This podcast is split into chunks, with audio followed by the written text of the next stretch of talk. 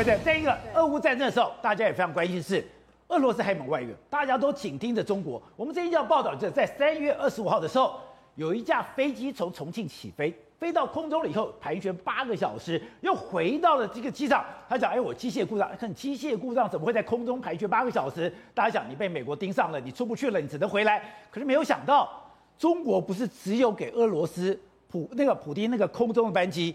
原来中欧班列在同一天，三月二十五号兵分两路，一个从空中，一个从铁路。哎，它载了多少？载了七百七十吨的货物。进到莫斯科，原来这一招叫声东击西呀、啊！飞机和你垮，好你那个让你跟踪，但事实上另外一个你没有注意到的这一个中欧的呃列车就已经开到了那个莫斯科哎，而且你知道吗？现在我们真的真的抓到了，抓到什么呢？抓到支援前线。中国军援俄罗斯的证据，我跟你讲哦，这有多不寻常哦。这个叫做长江号，他说呢，这一班列车是在三月中旬的时候，按照中国咸宁市委书记跟湖北省港口集团的指令，然后半个月之内就完成了揽货、装车配载、报关报检。单据操作，所以换句话说，如果没有主要的从呃，不管是地方政府或中央政府下令情况之下，半个月有办法把这四道关卡全部都一路通行吗？而且它不是一吨两吨的货物，它有七百七十吨的货物。这七百七十吨的货物，我是琳琅满目，对竟然我在半个月的时间就把揽货把货弄进来，装车配备、报关、到操作。全部完成。对，而且重点是你刚刚提到了七百七十公吨的货物有什么汽车配件？那我们知道，现在俄罗斯不是因为什么两个那个坦克工厂因为缺零组件，坦克没有办法继续生产，而且 K 你是杜阿赫吗？再来缺什么医疗用品？所以这一次七百七十公吨的货物里面也有医疗用品哦。再来缺少什么家用电器，还有生活用品。所以换句话说，这一个可以说是及时雨啊！不管是俄罗斯军方所需，或者是俄罗斯人民所缺的，我们那天不是讲吗？俄罗斯人民不是为了排排那个什么糖尿病的药、癌症的药排了多久？哎，这个及时雨都会运到。而且现在中欧班列的董事长还讲哦，我这一班只是你看到对。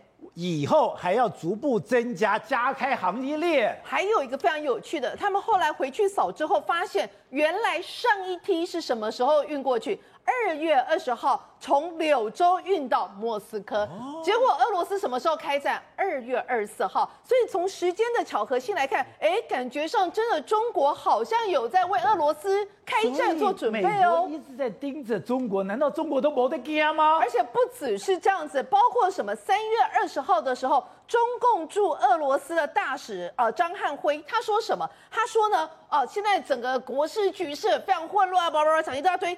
中小企业要抓住危机中的重大机遇，那换句话是什么意思呢？诶，代表着你现在俄罗斯不是很多外资撤出吗？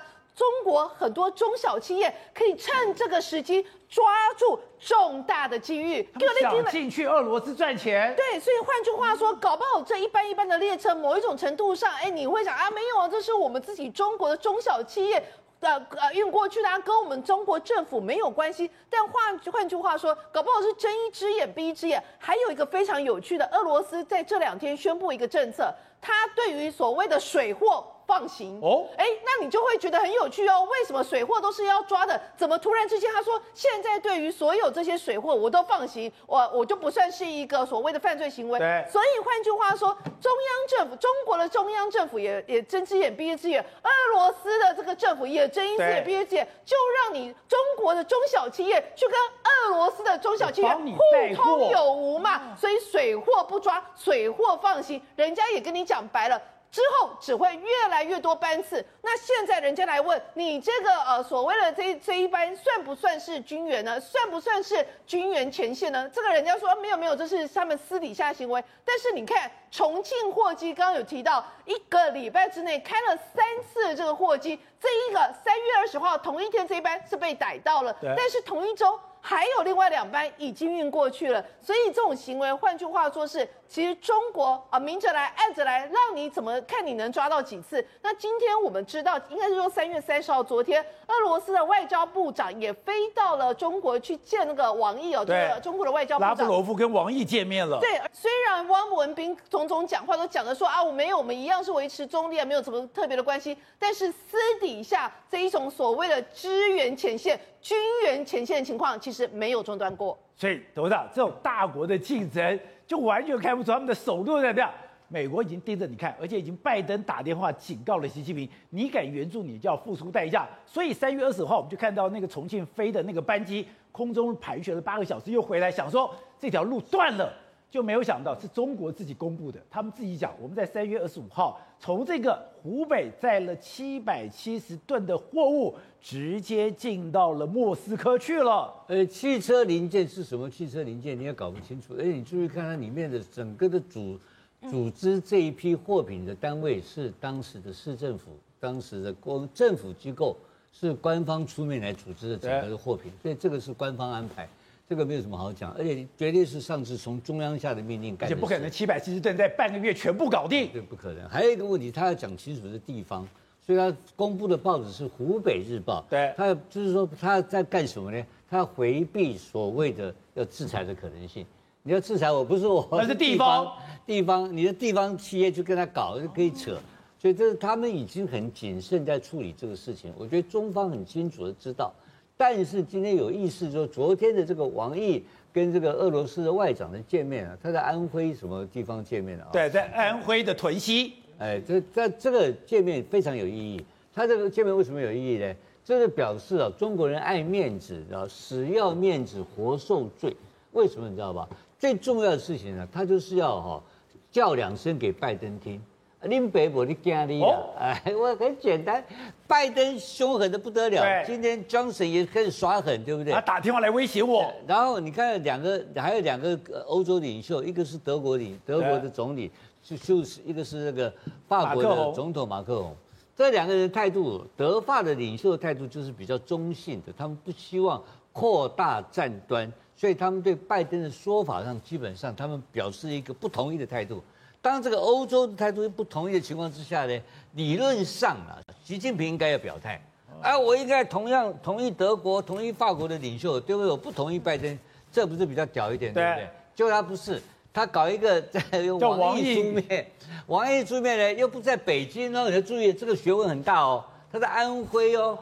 那因为说在北京的话，表示是带自己国宾礼，你知道吗？表表示是有国中央政府态度，就跑去安徽屯溪，放在真咖啦，大概这就是那那那屏东啦，那个那个是美国的 A I T，那味道差很多。对，我们在屏东碰面了，在屏东假假迪卡啦，就是这样，这个事情就交代过去，然后呢，嘴巴耍一耍，然后照片拍一拍，你看到没有？啊，我也没有上线。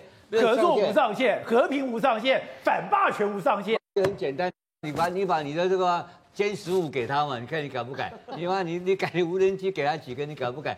屁事不敢干，打嘴炮第一名。但是要不要打？非打不可。为什么你知道吧？因为他知道早晚这个俄罗斯最后被打烂了以后，俄罗斯烂摊子谁来收？中国收。这个孤儿，这个这个最后这个这个这个街友啊，俄罗斯变街友以后投靠谁呢？还是要投靠中国啊！中国知道这没有我多的代志啊，但是又怕被他拖下水，又怕说在在国际上没面子，所以习老大不讲话，王毅出来跟你唱唱秋两声，讲一些那种这叫做云淡风轻的中间的套话。讲完了，这个事情交代完了，交代完了之后，面对什么问题？很简单，美国拜登讲清楚，欧洲组织一个监督团，看你欧。这个大陆，中国大陆给他什么东西过去，没批过检查，你再啰嗦，我就叫做第二阶段制裁你，就这么简单嘛。这个路都给你开在那边了，而且 Johnson 今天这个话刚好把它冲销掉了，他这个简直被鬼，这个动作没有用。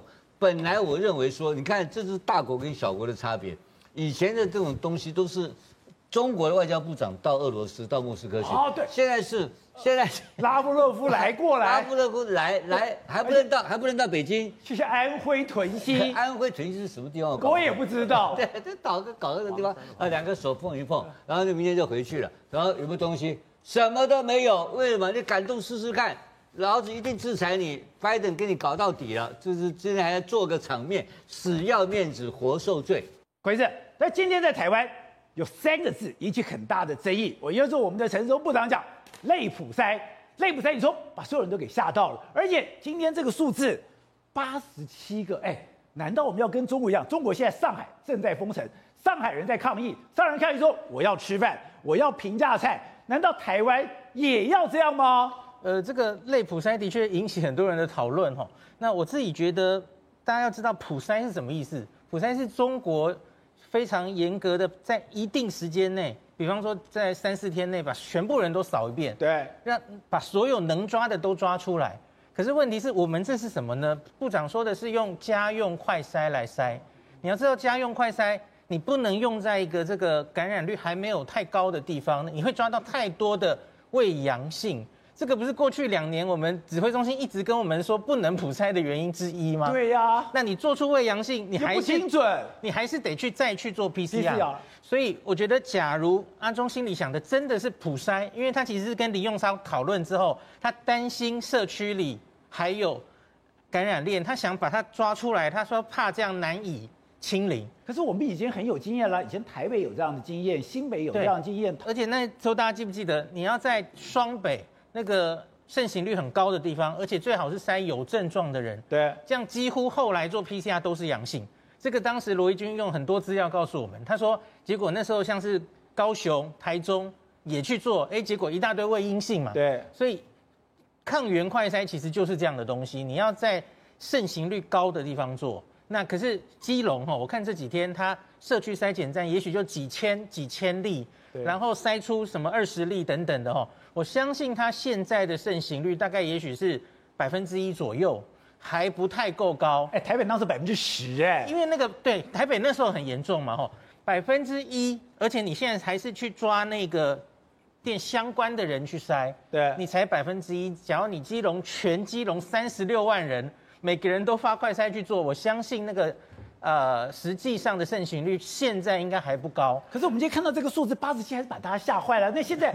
到底严重还是不严重呢？我觉得它现在应该就是多点开花，然后这个多点开花的程度可能比我们今年过年前还多哦。因为过年前大家记不记得大概是十条传染链？对，而且这个十条其实很多都是高雄港那个 BA two 或是桃机的 BA one，可是我我们现在看到好像是好多，而且大家都长得不一样。是，现在已经到了二十三个 Omicron 都长得不一样嘛，代表其实它一直有机会从境外移入我们的。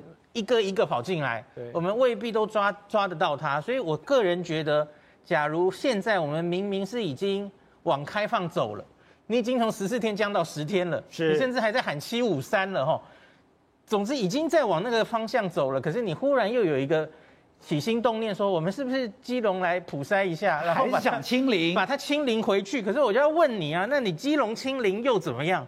你全台湾其他地方，你现在缩减天数，然后持续会有病毒漏进来。基隆就算这个礼拜清零，然后呢，那双北马上有案例就跑过去了。大家一直担心，以前不是担心说，我就说我说病患很多的时候，会造成我的医疗崩溃吗？对，所以我觉得像黄立明老师有发表意见，我觉得他现在很多老师其实都有共识了，因为 Omicron 已经就轻症化了。你说现在医界慢慢有共识了，医医医界会觉得我们现在到底战略要定清楚。那我们现在轻重症分流要做清楚。那案例假如很多，那个案例几乎都是无症状或轻症，你不要让他来医院。对，这个现在已经在做了啦哈。然后你只要抓重症就好了，让民众也要被教育。这些案例本身不要看到一个案例就吓到吼。这样，韩国一天六十二万例最高哎，而且我想韩国说它已经变成它的风土病。什么叫风土病？不应该这样讲，这个病英文是 endemic。我们现在整个新冠叫做 pandemic，就是全世界大流行。那假如有一个地会变成它的地方流行病，endemic，意思就是它不会同时在全世界全部都同步流行，那它会在不同的季节、不同的时候，在某些地方流行，就跟流感一样。呃，可以这样说，流感、艾滋病、疟疾，现在都是一些地方流行病。那可是我我们一直觉得这一个这一这一年里面，WHO 有机会在某个时候把新冠定成地方流行病，就是它已经过了全世界的危机了。对，他说解除，我们把它变成新冠是地方流行病。可是问题是。变成新冠的地方流行病，不代表它就不严重。嗯、你看疟疾、艾滋病，每年还是死很多人。对。可是应该，假如在那一刻开始，全世界大概就不需要对这个病，就是哇，付出这么大的代价去诊断它，然后为了它隔离很多人，然后阻止各国之间的来往。所以我觉得这个东西今年是可能发生的。